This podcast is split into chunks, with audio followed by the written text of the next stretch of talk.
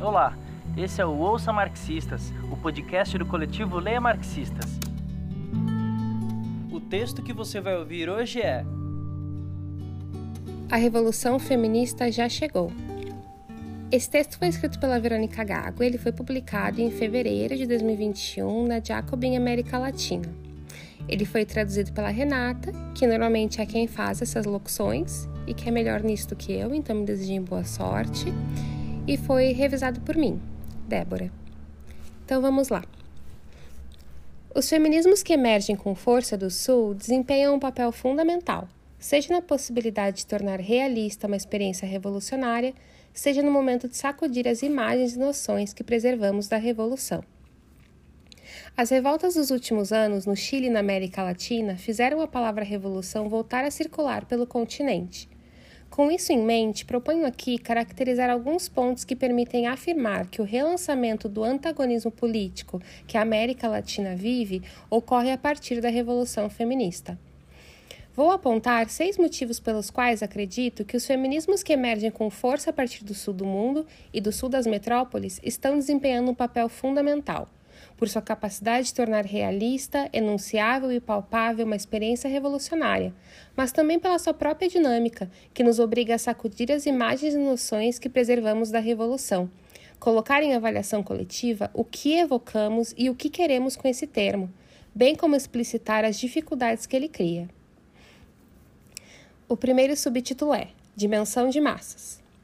Em primeiro lugar, a existência de um feminismo de massas me parece uma característica do movimento que, desde pelo menos os últimos cinco anos, tem dado ao feminismo um novo ímpeto. Essa dimensão tem a ver com a capacidade de produzir mobilizações inéditas em sua força, capaz de ocupar as ruas, praças e cidades simultaneamente ao redor do mundo de fazê-las perdurar no tempo, não como eventos isolados, mas como um processo político que busca suas formas de acumulação, suas zonas de descanso e mudança de ritmo, seus compromissos de elaboração. Essas mobilizações massivas são efeito de um enorme trabalho político, de uma raiva que encontra força expressiva, de uma cotidianidade que se encontra permanentemente problematizada. A massificação tem repercussões nas casas e nas camas, também se dá nelas, e de uma inteligência política que se ocupa de alimentá-la. Penso no que nutriu a ação das Lasteses, por exemplo, em meio à revolta no Chile. A dimensão de massas, multitudinária de maiorias, afirma uma dimensão revolucionária porque efetivamente confirma uma capacidade de afecção que não se reduz a pequenos grupos, não se permitindo ser confinada como um setor e fazendo de sua expansividade uma política concreta. Acima de tudo, quando sabemos que as condições da maioria são as mais implacáveis. Então, o fato de que as imagens políticas de massificação tenham no feminismo um protagonismo decisivo aponta um componente revolucionário por sua forma de interpelação, por sua capacidade de produzir uma experiência de subjetivação para novas gerações, por sua fórmula organizativa que permite uma coordenação em grande escala mas também porque essa massificação é uma combinação de ações, chamadas, discussões, assembleias e coordenações. Nesse vai e vem, a relação entre massificação e vetores de lutas minoritárias se conjuga de uma nova forma. O minoritário, entendido como uma composição política que desacata os sujeitos historicamente legítimos da revolução, ganha escala de massas como vetor de radicalização dentro dessa maré transfeminista. Se desafia, assim, a máquina neoliberal de reconhecimento de minorias e de pacificação da diferença. Mas também se trabalha a massificação a partir das questões que costumam permanecer negligenciadas ou desconhecidas, quando a massificação é concebida apenas em termos numéricos, quantitativos ou por sua força homogênea e achatante. O próximo subtítulo é Violência Neoliberal. O que é que se massifica nessa experiência coletiva de colocar o corpo na rua? Diria que um dos elementos é a caracterização concreta da violência neoliberal, que, por sua vez, pode ser entendida como um elemento chave do internacionalismo do movimento feminista. Voltarei, voltarei a isso mais adiante. Trata-se de uma caracterização da violência neoliberal que se dá de forma concreta, a partir da experiência cotidiana de espoliação, precarização e de exploração, que permitem compreender as maneiras nas quais essas violências funcionam em engrenagem direta com as violências machistas. Trata-se, entendo, de uma leitura da totalidade dessas violências, uma leitura sistêmica e, ao mesmo tempo, compreensível a partir da vida cotidiana. Essa compreensão é corpórea, é situada e, ao mesmo tempo, é coletiva sem ser abstrata. Isso permite também dar força a uma maneira de rejeitar, de dizer chega aos modos filantrópicos e paternalistas com os quais se quer remediar a precariedade, impondo formas conservadoras e reacionárias de subjetivação aceitas pelo medo. Isso estimula as iniciativas feministas a se definirem como antineoliberais, mas apenas com. Eita, me atrapalhei, peraí. Isso estimula as iniciativas feministas a se definirem como antineoliberais, não apenas como uma afirmação ideológica, mas a partir da prática concreta de sinalizar as fronteiras em que se combate o avanço do capital. Quer dizer, posicionar o confronto contra a privatização das aposentadorias, contra o endividamento doméstico, contra os cortes de serviços públicos, contra a diminuição de salários, etc., em relação ao modo como a violência é coproduzida contra determinados corpos, marcados pelo seu gênero e raça, não só dá conteúdo concreto ao antineoliberalismo na dinâmica feminista, como também contesta a própria vulgata neoliberal de que a competição se tornou uma mutação antropológica e, portanto, não existe fora de sua governamentabilidade onipresente. É a intersecção e concatenação desses conflitos que tece justamente essa perspectiva sistêmica a ponto de, como vemos hoje no Chile, discutir a constitucionalização do neoliberalismo, a normatividade que lhe é própria e que em nosso continente tem como origem ditaduras militares. É por isso que são e estão sendo os feminismos do sul do planeta aqueles a permitir também deslocar as narrativas euroatlânticas, a partir das quais se costuma conceitualizar o neoliberalismo. Temos em nossa região mais de quatro décadas de mutações neoliberais, que nos permitem ver várias coisas. Por um lado, apontar a origem do próprio liberalismo em termos de violência, associado às ditaduras e às formas de constitucionalização neoliberal que apontei. Por outro, compreender suas mutações posteriores, desde o ponto de vista das lutas que os desafiaram e que permitem a leitura na contramão de suas estratégias, ou seja, apresentar o que subverte as lutas como o que determina a orientação de sua mutação. Falar do caráter polimórfico, da capacidade combinatória, versátil do neoliberalismo, leva a mostrar que a governabilidade neoliberal se refere a uma racionalidade política, que não se reduz ao aparato do governo e que disputa subjetividades como espaço estratégico de produção de governo. Se o neoliberalismo necessita agora se aliar com forças conservadoras retrógradas, da supremacia branca aos fundamentalistas religiosos, do inconsciente colonial à expoliação financeira mais desenfreada, é porque a desestabilização das autoridades patriarcais e racistas colocam em risco a própria acumulação de capital no presente.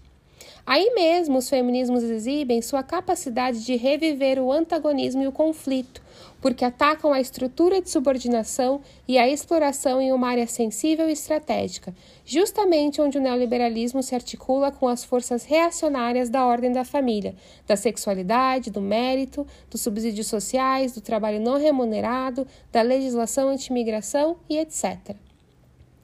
O próximo subtítulo é Transversalização.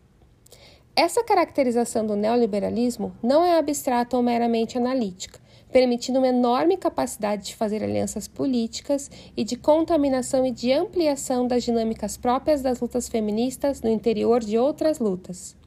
Não simplesmente como setor ou conjunto de demandas, mas também na própria formulação do que se demanda, nas maneiras de organizar o protesto e na ampliação de pessoas envolvidas. Penso tanto na forma como a linha de frente dos protestos no Chile se encarregou do cuidado e de uma verdadeira infraestrutura para a reprodução da revolta, como na experiência das jovens que desarmam bombas no Peru, ou no modo como o diagnóstico feminista da crise pandêmica na Argentina sustentou a demanda pelo aborto como emergência. Discutir a violência neoliberal como uma questão política que permite conectar, mapear e, portanto, identificar e que sentido a violência é, como Silvia Federici disse, uma força produtiva de primeira ordem nos momentos de reedição da acumulação originária, produz efeitos concretos. Falamos com Lucy Cavadiero nesses meses de crise acelerada pela pandemia de uma violência proprietária, justamente porque a propriedade está visibilizada como a fronteira que atravessa cada conflito na pandemia de uma maneira mais evidente que em outros momentos. Apontamos que essa batalha parece concentrada nos territórios da reprodução social, que vão da moradia aos serviços de saúde, dos monopólios de alimentos aos acessos a pensões, e sobre o comando do trabalho futuro que o endividamento doméstico busca controlar. Ao mesmo tempo, vemos também como na crise, a divisão entre pessoas proprietárias e não proprietárias se aprofunda através de lógicas familiaristas, as quais vinham sendo fortemente questionadas a favor da construção de espacialidades feministas. Discutir a propriedade é um ponto que esta revolução feminista adiantou, localizando a questão do que significa o dispositivo proprietário sobre os corpos das mulheres e os corpos com capacidade de gestação. Me parece que esse debate não fica, de novo, confinado, mas se conecta com um debate sobre a propriedade que é mais amplo e que efetivamente nos provoca pensar e ensaiar outras formas não extrativistas de relacionamentos com os corpos e os territórios. A luta pela propriedade que falamos se desenrola na demanda concreta de usos comuns e públicos de bens e serviços que tornam possível, ou não, a reprodução da vida pessoal e coletiva. Visibilizada a reprodução como esfera estratégica sobre a qual se monta a espoliação neoliberal e o endividamento doméstico, a socialização de seus meios e recursos emergiram como uns elementos comuns a nível global. Na maioria dos países, a financiarização dos direitos sociais, que significa acesso a eles através de dívidas em benefício de bancos e corporações, foi a segunda fase após a privatização das infraestruturas públicas e o afogamento das economias autogeridas. Logo, os planos de confronto aberto são legíveis em boa medida pela dinâmica feminista de politização da esfera da reprodução, apontada como motim de guerra da violência neoliberal. De quem são os serviços públicos? A quem pertence a produção de alimentos e medicamentos? De quem são as moradias? Quais ameaças contra o acesso à educação estão em andamento? De quem são as fortunas? Quais dívidas se estão criando e quais reformas tributárias a crise exige? Além disso, não discutimos qual ordem sexual traz consigo a propriedade privada sobre corpos e territórios? Assim, a grande pergunta sobre quem vai pagar pela crise hoje envolve diretamente a discussão da propriedade. Próximo subtítulo: Atualizar a noção de classe. Contra a oposição identidade versus classe, ou a temática do poder versus a temática da exploração, com que muitas vezes se tenta encurralar as lutas atuais, as revoltas feministas expressam, mobilizam e difundem uma mudança na composição das classes trabalhadoras e do que se entende por trabalho, transbordando suas classificações e hierarquias. A dimensão da classe dos feminismos se coloca em jogo quando se fala de trabalho reprodutivo desde a violência que sustenta a apropriação extrativista contra certos corpos e territórios, até a prática da greve, que põe em evidência não uma substituição e dissolução da questão da exploração, mas uma reformulação do modo como essa exploração se organiza, quando os mandatos de gênero e os privilégios racistas são questionados como parte do triângulo indissolúvel entre capital, patriarcado e colonialismo para citar a imagem da qual se utiliza Raquel Gutierrez Aguilar. Várias análises apontam uma nova articulação entre patriarcado e capitalismo, que se expressa como uma nova articulação entre produção e reprodução, orientada à mutação do capitalismo neoliberal. Por isso, aqui temos a chave para agregar a dimensão financeira à análise da reprodução social, como vem insistindo o feminismo há décadas. Porque é um lugar concreto onde moralidade e exploração estão atados mas também porque é nesse plano que a forma de mercado mundial se acelera. Na América Latina, o endividamento das economias domésticas, das economias não assalariadas, das economias consideradas historicamente não produtivas, entendido desde uma leitura feminista da dívida, permite compreender os dispositivos financeiros como verdadeiros mecanismos de extração de valor e confinamento das vidas e atribuição de tarefas segundo o mandato de gênero, segundo a lógica do relançamento de um processo de colonização. A fisionomia que leva à recomposição do classicamente chamado conflito trabalhista para fora de suas coordenadas usuais, um marco assalariado, sindical e masculino, nos leva a pensar como a expansão do sistema financeiro é, por um lado, uma resposta a uma sequência específica de lutas, e, por outro, uma dinâmica de contenção que organiza uma certa experiência da crise atual, sob propostas de inclusão financeira. Esta perspectiva nos permite também entender de qual modo o endividamento massivo de populações, majoritariamente não assalariadas, migrantes, feminizadas, requer um tipo específico de disciplina e, eventualmente, criminalização. É outro modo de caracterizar a questão trabalhista, a partir de uma perspectiva feminista em nossos dias, compreendendo as formas de exploração do momento neoliberal. Aqui, entendo, também está em jogo um sentido preciso de como a subjetivação de massas que as revoltas feministas provocaram é um componente chave desta batalha contra o neoliberalismo que se transforma infinitamente, neutraliza todos os limites, no sentido de infinito financeiro utópico. Próximo subtítulo: Internacionalismo. É aqui também que a dimensão transnacional da revolução feminista, sua capacidade de combinar movimento, tendências e intensidades diversas em escala mundial, vem sendo a possibilidade de um novo internacionalismo. Sabemos que as coordenações são trabalhosas, mas também frutíferas, que as sínteses que estão sendo alcançadas, de ações, conceitos, demandas, têm conteúdos programáticos que surgem da revolta e de sua imaginação política é também a conjugação de uma pergunta política que talvez pudesse ser dita assim: Como seguimos colocando em primeiro lugar que as violências machistas são impensáveis sem as violências econômicas? Como suspendemos a extração de rendas financeira, imobiliária, agrária das transacionais e do agronegócio e responsáveis pelo colapso ecológico? Quais capacidades de reapropriação da riqueza coletiva estão se desenvolvendo?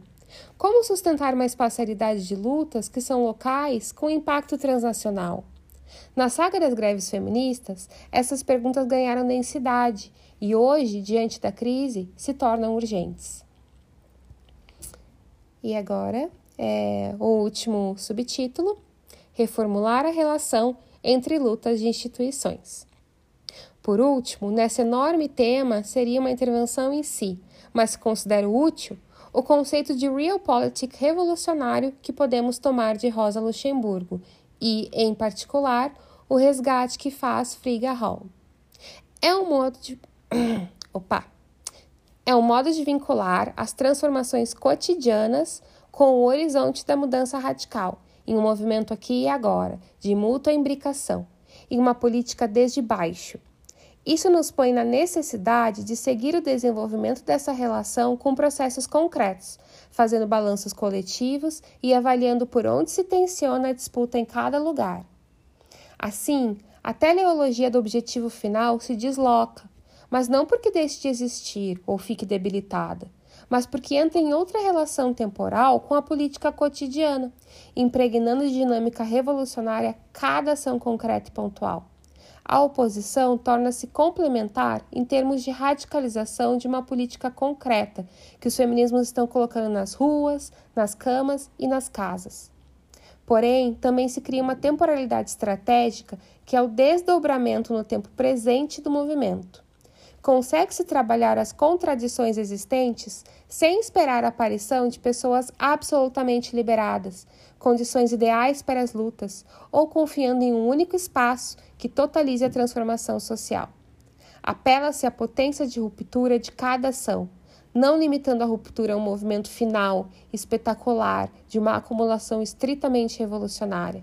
Isso implica outra densidade à noção do feminismo, como revolução cotidiana, porque disputa como a orientação de cada crise se determina a partir de práticas concretas. E nessa chave nos dá uma pista preciosa para a política feminista. Uma política que não pode estar abaixo de uma pragmática vitalista, ávida por revolucionar tudo e, por isso, com capacidade de reinventar o realismo. Uma realpolitik revolucionária. Essa foi mais uma leitura do Leia Marxistas. Daqui, continuamos compartilhando marxismo através do arroba Leia Marxistas no Instagram. Segue lá